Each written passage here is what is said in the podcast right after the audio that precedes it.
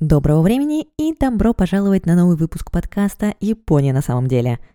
В прошлый раз мы с вами начали разбирать историю Харакири и проследили ее с древних источников, упоминавших смерть через разрезание живота, через бурное средневековье и до мирного 17 века и эпохи Эдо, когда самураи боролись за право умереть вслед за господином. Остановились же мы на том, что чаще всего в эпоху Эдо сэппуку применялось как тип наказания, а потому давайте начнем этот эпизод с того, как должно было проходить идеальное сэппуку начала XVIII века. Поехали!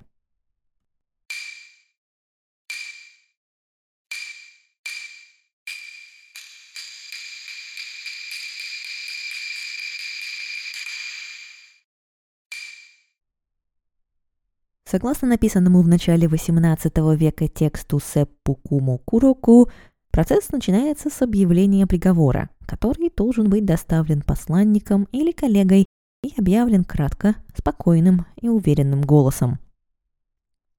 Следующий шаг – выбор и подготовка места. Сеппуку может быть совершено в храме, в доме вышестоящего самурая или в тюрьме – Другие источники иногда предлагают более широкий набор мест. Решение о месте проведения принимают ответственные за организацию церемонии, они же подготавливают место в зависимости от ранга осужденного.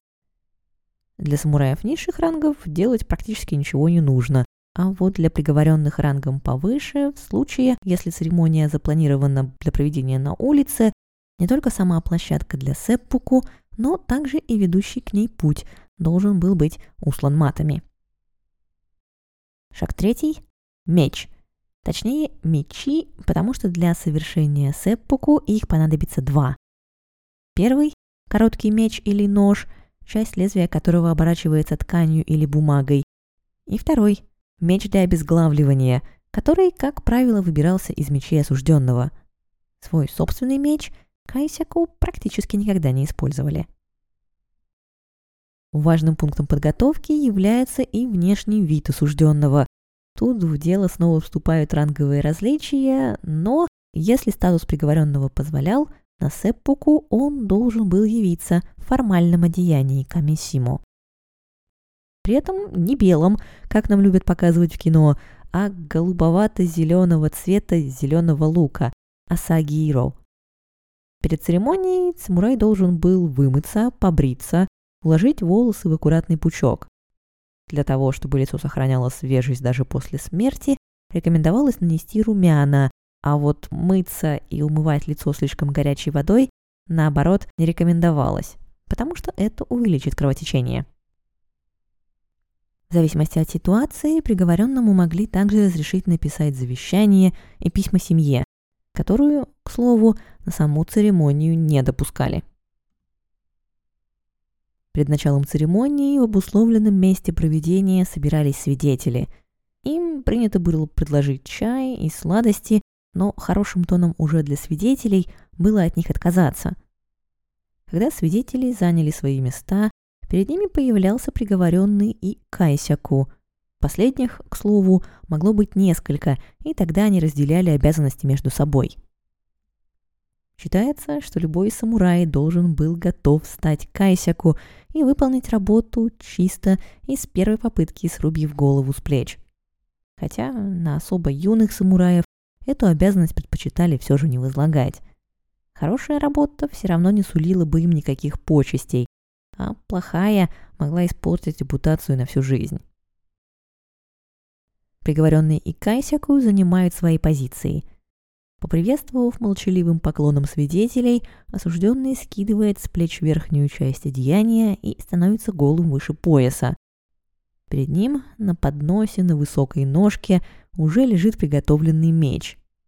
Взяв меч сперва левой, а затем правой рукой, он направляет острие к левой стороне живота, меняет захват, примеряясь, проводит левой рукой по животу, а затем снова берет меч в обе руки – вонзает его в живот и режет слева направо. Идеальный разрез должен быть ровным, быстрым, не слишком глубоким. Кайсяк уже в это время занимает позицию так, чтобы приговоренный не видел его меча, выбирает нужный момент и срубает голову с плеч. Идеальный момент для обезглавливания со временем будет меняться. Впрочем, все рекомендации всегда сводятся к тому, что конкретный Кайсяку конкретной ситуации лучше знает, когда ему действовать. Консультироваться он ни с кем не обязан, а потому разброс по времени решающего удара был огромен. В то время как одни Кайсяку могли дождаться момента, когда осужденный закончит разрез, другие срубали голову в секунду – когда тот только потянулся, чтобы взять меч с подноса.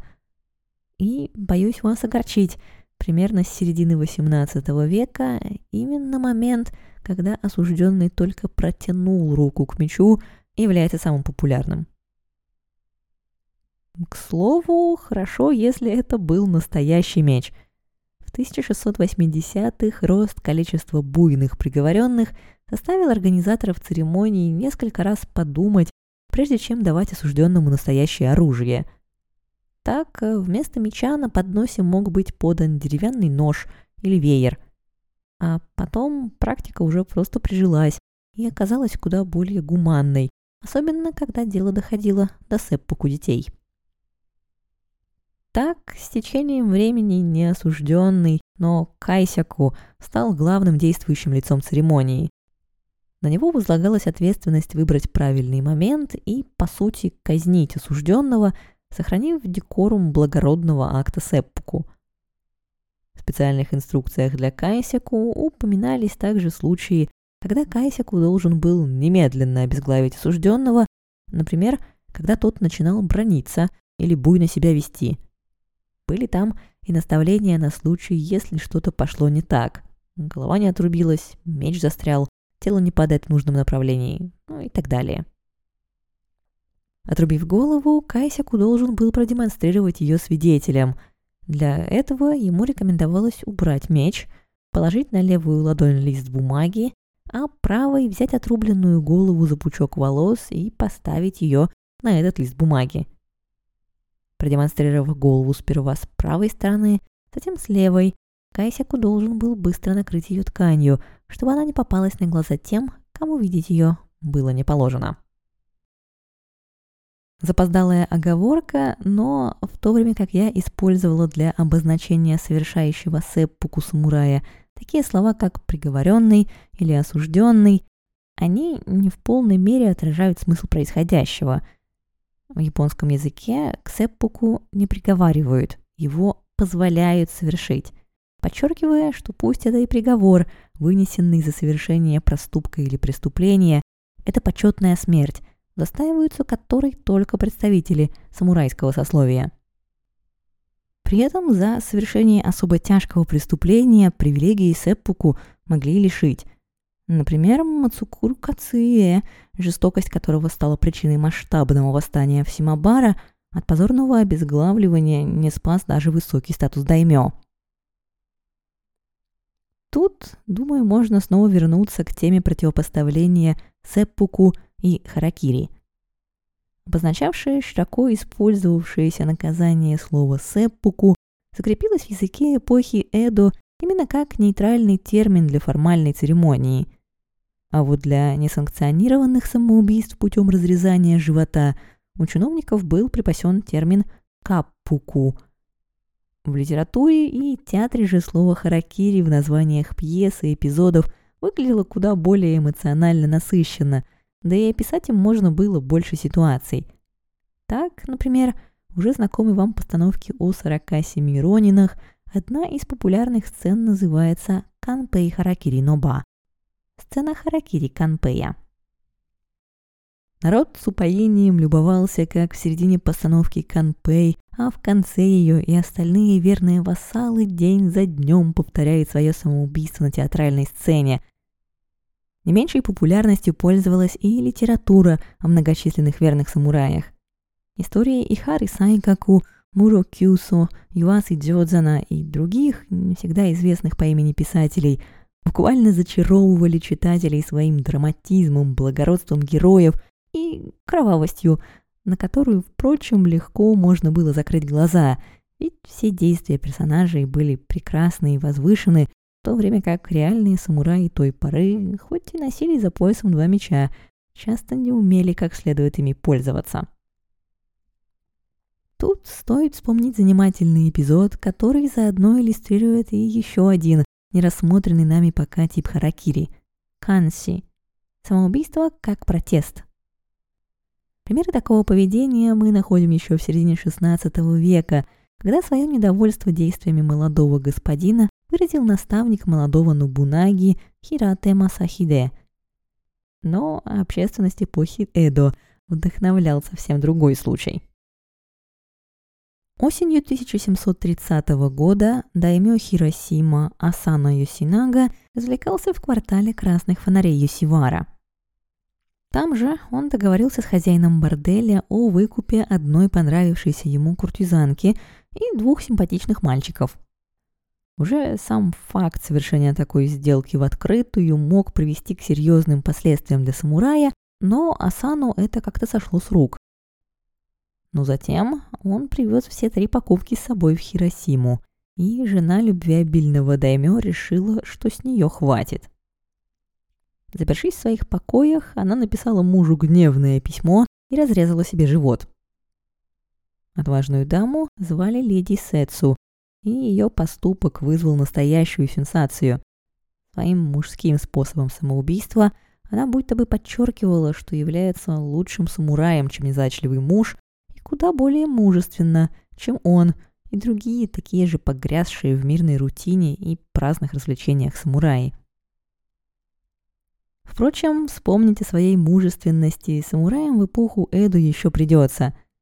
В середине XIX века прибытие коммодора Перри, последовавшая за этим смута и несколько войн и восстаний подарят нам множество блистательных примеров харакири, сеппуку и же с ними – мы же с вами остановимся на одном из самых значительных из них – Сеппуку Такидзен Забуро, самурай из провинции Бидзен, который в феврале 1868 года приказал своим людям открыть огонь по иностранцам в иностранном поселении в Хёго.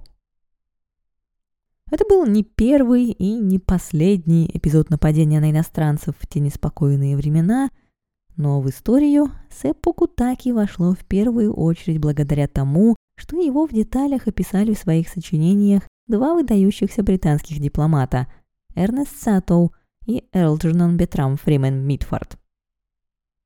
Что примечательно, оба использовали в своих записях термин «харакири», хотя, как минимум, Саттоу прекрасно владел японским и мог осознанно выбирать, как именовать тот или иной ритуал – Само Сеппуку Таки Дзензабуру не представляло из себя ничего выдающегося и следовало обычному ритуалу, который мы с вами рассматривали несколько раньше. Что важно, так это то, что на иностранных наблюдателей оно произвело неизгладимое впечатление. Причем поразило их в лучшем смысле слова. И Сатоу, и Митфорд впоследствии не единожды высказывались о том, что харакири – это благородная и достойная смерть. А защищать Харакири перед западной публикой тогда действительно было нужно. Казнь Таки, а затем и сеппуку самураев из Тоса, также приговоренных к нему за убийство иностранцев, активно освещались в англоязычной прессе. И владелец и главный редактор газеты The Japan Times Чарльз Рикерби всячески пытался выставить эту церемонию как образец варварства – Эрнест Саттл, в свою очередь, был крайне этим недоволен и писал о Рикерби, что он сочинил ложные описания церемоний, свидетелями которой были мы с Митфордом, и закончил словами о том, что христианам позорно было присутствовать на казни, и что он надеется, что японцы, если они будут мстить за это судебные убийства, убьют джентльменов из иностранной миссии, а не кого-либо другого – что касается стыда за то, что я присутствовал на Харакире на том основании, что это было отвратительное зрелище, то я горжусь тем, что не уклонился от того, чтобы стать свидетелем наказания, к назначению которого я приложил все усилия. Это было вовсе не отвратительное зрелище, а в высшей мере приличная и благопристойная церемония, гораздо более респектабельная, чем то, наши соотечественники имели обыкновение устраивать для развлечения публики перед тюрьмой Ньюгейт. Впрочем, пока Митфорд и Сато всячески пытались донести до англоязычного мира, что харакири – Это церемония высококультурного народа, а не варварский обычай. Другие иностранцы в Японии обращали внимание на более практическую сторону вопроса. Приговор к почетной смерти ровным счетом никак не останавливал ревностных националистов, которые убивали иностранцев. После очередного нападения на иностранцев, включая, к слову, и уже знакомого нам Митфорда, терпению британского консула Гарри Паркса пришел конец, и для всех виновных в инциденте он потребовал позорной смерти через обезглавливание. И своего добился. Всего через две недели после инцидента в Киото на городских досках объявлений появится текст императорского указа. Совершивших нападение на иностранцев-самураев теперь лишали самурайского статуса и подвергали обычной казни. Атаки на иностранцев тут же прекратились. После этого жизнь Сеппуку как наказание оставалась уже совсем недолгой. В 1869 году на обсуждение парламента был впервые вынесен вопрос об отмене харакири – в нашей стране сэппуку – это наказание, предназначенное для самураев. Какое преступление, если таковое имело место, совершил обвиняемый, остается неясным, и многие, для кого наказание еще не определено, развязали себе животы, чтобы искупить вину за свои предполагаемые проступки. Наши военные высоко ценят харакири, но факт в том, что эта практика не существует ни в одной из западных стран – Осуждение людей на смерть за первые и единственное совершенное ими преступление не дает им шанса исправиться и является пустой тратой национального таланта. В это время широкомасштабных реформ я предлагаю отменить институт Сеппуку. Защищал свою позицию Оно Сейгуро. Обычай харакири, традиция этой страны, является поистине несравненной ценностью – которую не встретишь ни в одном другом месте мира.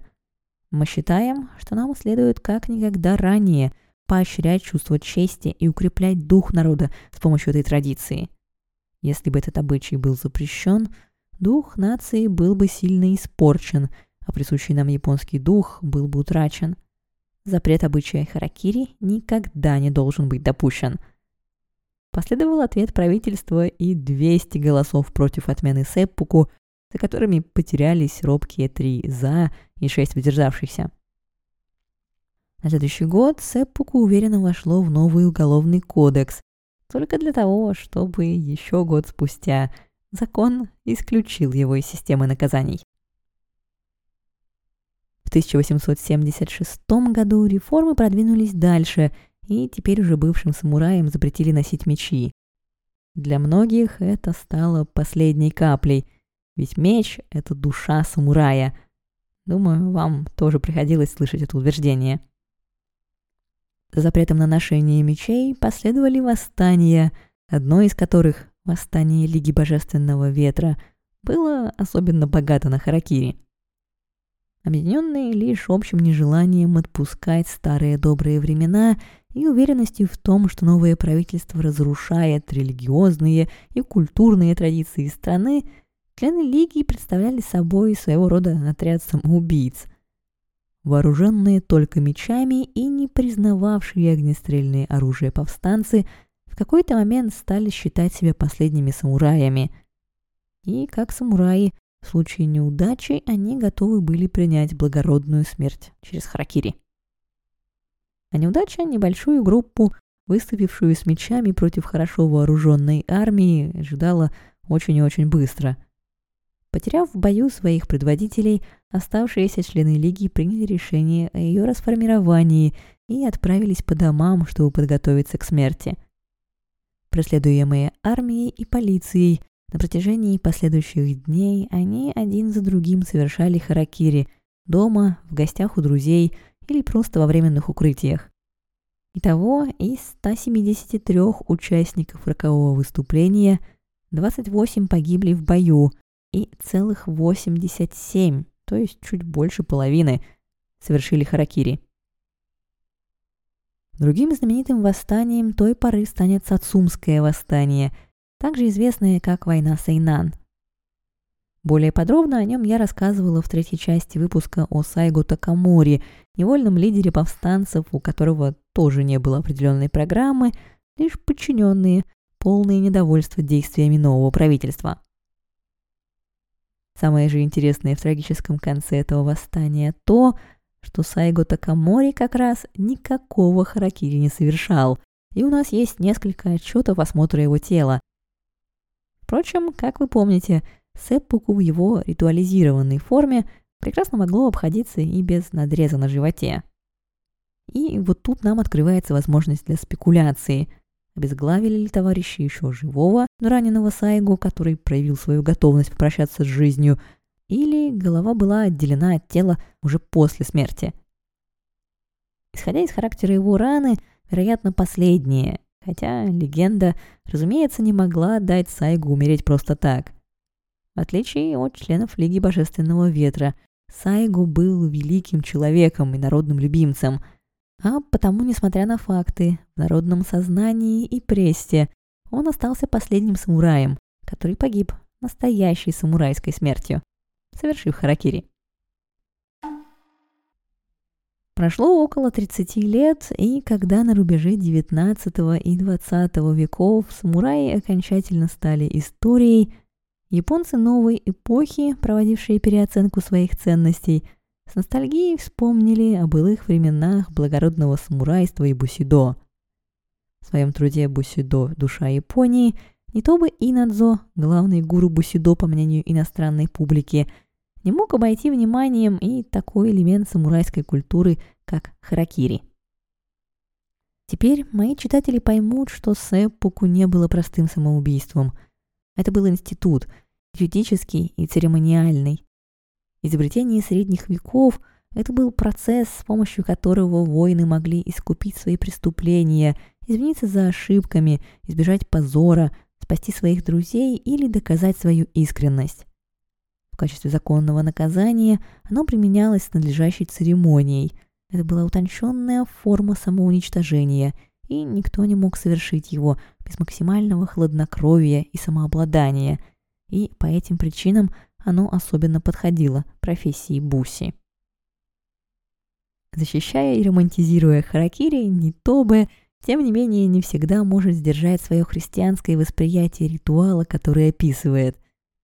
Ни один круг в преисподней не может похвастаться большей плотностью японского населения, чем седьмой, в который Данте отправляет всех жертв самоуничтожения. Добавляет он как бы между прочим. За исключением подобных рассуждений, впрочем, в Японии все было спокойно, а потому, когда 13 сентября 1912 года в день похорон императора Мэйдзи генерал Ноги Морески вместе со своей женой Шизуко совершил харакири в собственном доме. Событие привлекло к себе внимание всей нации. Надо сказать, путь генерала Ноги к самоубийству был долг и тернист, и начался, как считается, как раз во время возглавленного Сайго Такамори восстания в Сацума – Выдвинувшаяся по направлению к столице армия повстанцев встретилась с войсками императорской армии в Кумамото. Во время сражения один из солдатов Ноги, несший знамя, подаренное полку лично императором на торжественной церемонии во дворце, был сражен пулей, и в пылу боя знамя пропало, а, возможно, даже попало в руки повстанцев. Говорят, Ноги неоднократно пытался вернуться и найти пропажу, но был остановлен своими же офицерами – и, если верить записям одного из них, на протяжении нескольких последующих месяцев Ноги как минимум дважды пытался покончить с жизнью. Но вместо смерти Ноги Морески ожидает головокружительная карьера. Он отправится на обучение в Германию, а затем дважды возьмет Порт-Артур, сперва в японо-китайской, а затем в русско-японской войне. Это сделает к тому моменту уже генерала – ноги народным героям. Сам же генерал потеряет в бою обоих своих сыновей и еще несколько десятков тысяч подчиненных. Он снова готов будет попрощаться с жизнью, но император Мэйди прикажет ему жить. 30 июля 1912 года император Мэйди умрет. Своей смертью император будто бы освободит ноги от обязанности жить – и следующие шесть недель генерал потратит, приводя в порядок свои дела. Он перепишет свое завещание, совершит прощальные визиты к коллегам и 11 сентября отправится на официальный прием с принцами. Утром 13 сентября генерал Ноги с супругой сфотографировались, сообщили во дворец, что не смогут присутствовать на церемонии похорон ввиду плохого самочувствия, и вечером, отправив слуг посмотреть на процессию, уединились в комнате на втором этаже дома. Согласно полицейскому отчету, когда супругов нашли, генерал Ноги лежал по направлению к портрету императора Мэйдзи. На его животе был крестообразный разрез от меча, а на шее располагалась еще одна рана, ставшая смертельной. У Сизуко, лежавшей рядом с мужем, было четыре колотые раны в груди. В предсмертном письме генерал Ноги описывал, как стыдно ему было потерять знамя полка в Кумамото и как он сожалеет о тысячах жизней, потерянных им во время второго взятия Порта-Артура. В предсмертном же стихе он сообщал, что следует за императором. Так, харакири генерала Ноги было расценено как дзюнси, самоубийство во след. И оно стало сенсацией. О смерти Ноги писали и высказывались все, кто только мог. Не то бы Инадзо хвалил генерала за демонстрацию национального духа Бусидо и блистательный самурайский конец, надеясь, что событие поспособствует еще большей популярности Бусидо не только в Японии, но и в мире. Но в то время как одни восхищались мужеством и преданностью супругов – Другие считали самоубийство Ноги пятном на репутации современной Японии, анахронизмом, сумасшествием или просто крайне эгоистичным поступком. Пошумев какое-то время, народ успокоился, и смерть генерала Ноги вместе с эпохой Мэйдзи стала прошлым. Какое-то время все снова было тихо, а потом началась эпоха японского империализма, за которым последовала и Вторая мировая война. Японские военные в ней прославились в том числе тем, что не сдаются в плен, предпочитая броситься в заведомо фатальную атаку или просто совершить самоубийство. Когда военная удача отворачивается от Японии, мы вспоминаем уже знакомого вам по эпизоду Абусидо, профессора философии, влиятельного и плодовитого писателя – и просто мощнейшее оружие имперской пропаганды Иноуэ Цудзиро и его бусидо в шести пунктах, второй из которых заканчивается словами «Выбор очевиден. Победа или смерть?» Имперское бусидо с его уклоном на смерть в 1945 году вылилось в череду массовых харакири военных и гражданских лиц, которые тем самым извинялись перед императором за проигрыш в войне – но после этой волны крови снова наступили спокойные времена. Тут могла закончиться наша сегодняшняя история, если бы в 1970 году проблему воинского духа Бусидо и Сеппуку снова не поднял знаменитый писатель Мисима Юкио. Записи о Бусидо появляются у Мисимы еще в 50-х годах, а в 1967 он пишет «Введение в Хагакуре», работу, в которой объясняет ценность и важность бусидо, описанного в труде XVIII века. Чрезмерное увлечение бусидо в 1970 году приводит Мисиму к идее государственного переворота. Вместе со своими товарищами из общества щита, захватив в плен начальника базы сил самообороны Ичигая в Токио, он требует собрать перед зданием базы всю дивизию, а затем с балкона призывает собравшихся присоединиться к нему. Служащие взгляды Мисимы не разделяют. Он кажется им городским сумасшедшим, который с балкона кричит что-то о современных самураях. Поняв, что его переворот не удался, Мисима уходит обратно в здание и никогда из него не выходит. Стараясь следовать всем старинным ритуалам, Мисима совершает сеппуку. Один из его товарищей выступает в роли Кайсяку и, срубив голову писателя с плеч, тоже совершает харакири – Голову ему срубает уже третий товарищ. Первоначально вызвав сенсацию и бурную реакцию общественности, смерть Миссимы вскоре была принята обществом как логическое продолжение его жизни. В конце концов, так же, как и все другие знаменитые харакири, она стала частью истории, которая мало волнует простого обывателя. Самоубийство Мисимы стало, пожалуй, последним знаменитым харакири в японской истории. В современной Японии сэппуку, каппуку и дзюнси практически полностью перешли в мир театра, кино и исторической драмы. Впрочем, найти отголоски харакири в современной Японии тоже можно.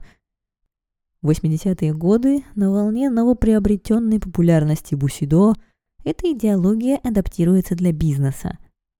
И как современный аналог харакири в Японии появляется инсеки зисацию – самоубийство из чувства ответственности – Современные бизнес-самураи не носят мечей и не взрезают животов, но по-прежнему совершает самоубийство, чтобы смыть себя и своих подчиненных ответственность за растрату бюджетных средств, пренебрежение обязанностями или крупные ошибки. Смывает ли самоубийство вину? Не смывает. Исправляет ли совершенные ошибки? Не исправляет – и я считаю, что прав был в далеком 1869 году Ону Сейгуру, увещевавший японский парламент о том, что практика сэппуку не дает людям шанса исправиться и является пустой тратой национального таланта, буду ждать момента, когда инсеки дзисацу сойдет на нет, и в истории Харакири наконец-то можно будет поставить жирную точку. На этом у меня на сегодня все. Большое спасибо, что дослушали этот эпизод до конца. Отдельный поклон Марго, Эцугу Харису и всем тем, кто поддерживает подкаст репостами, подпиской и донатами. Снова напоминаю вам, что за новостями и кухней подкаста вы можете следить на его телеграм-канале. И до скорой встречи. Пока.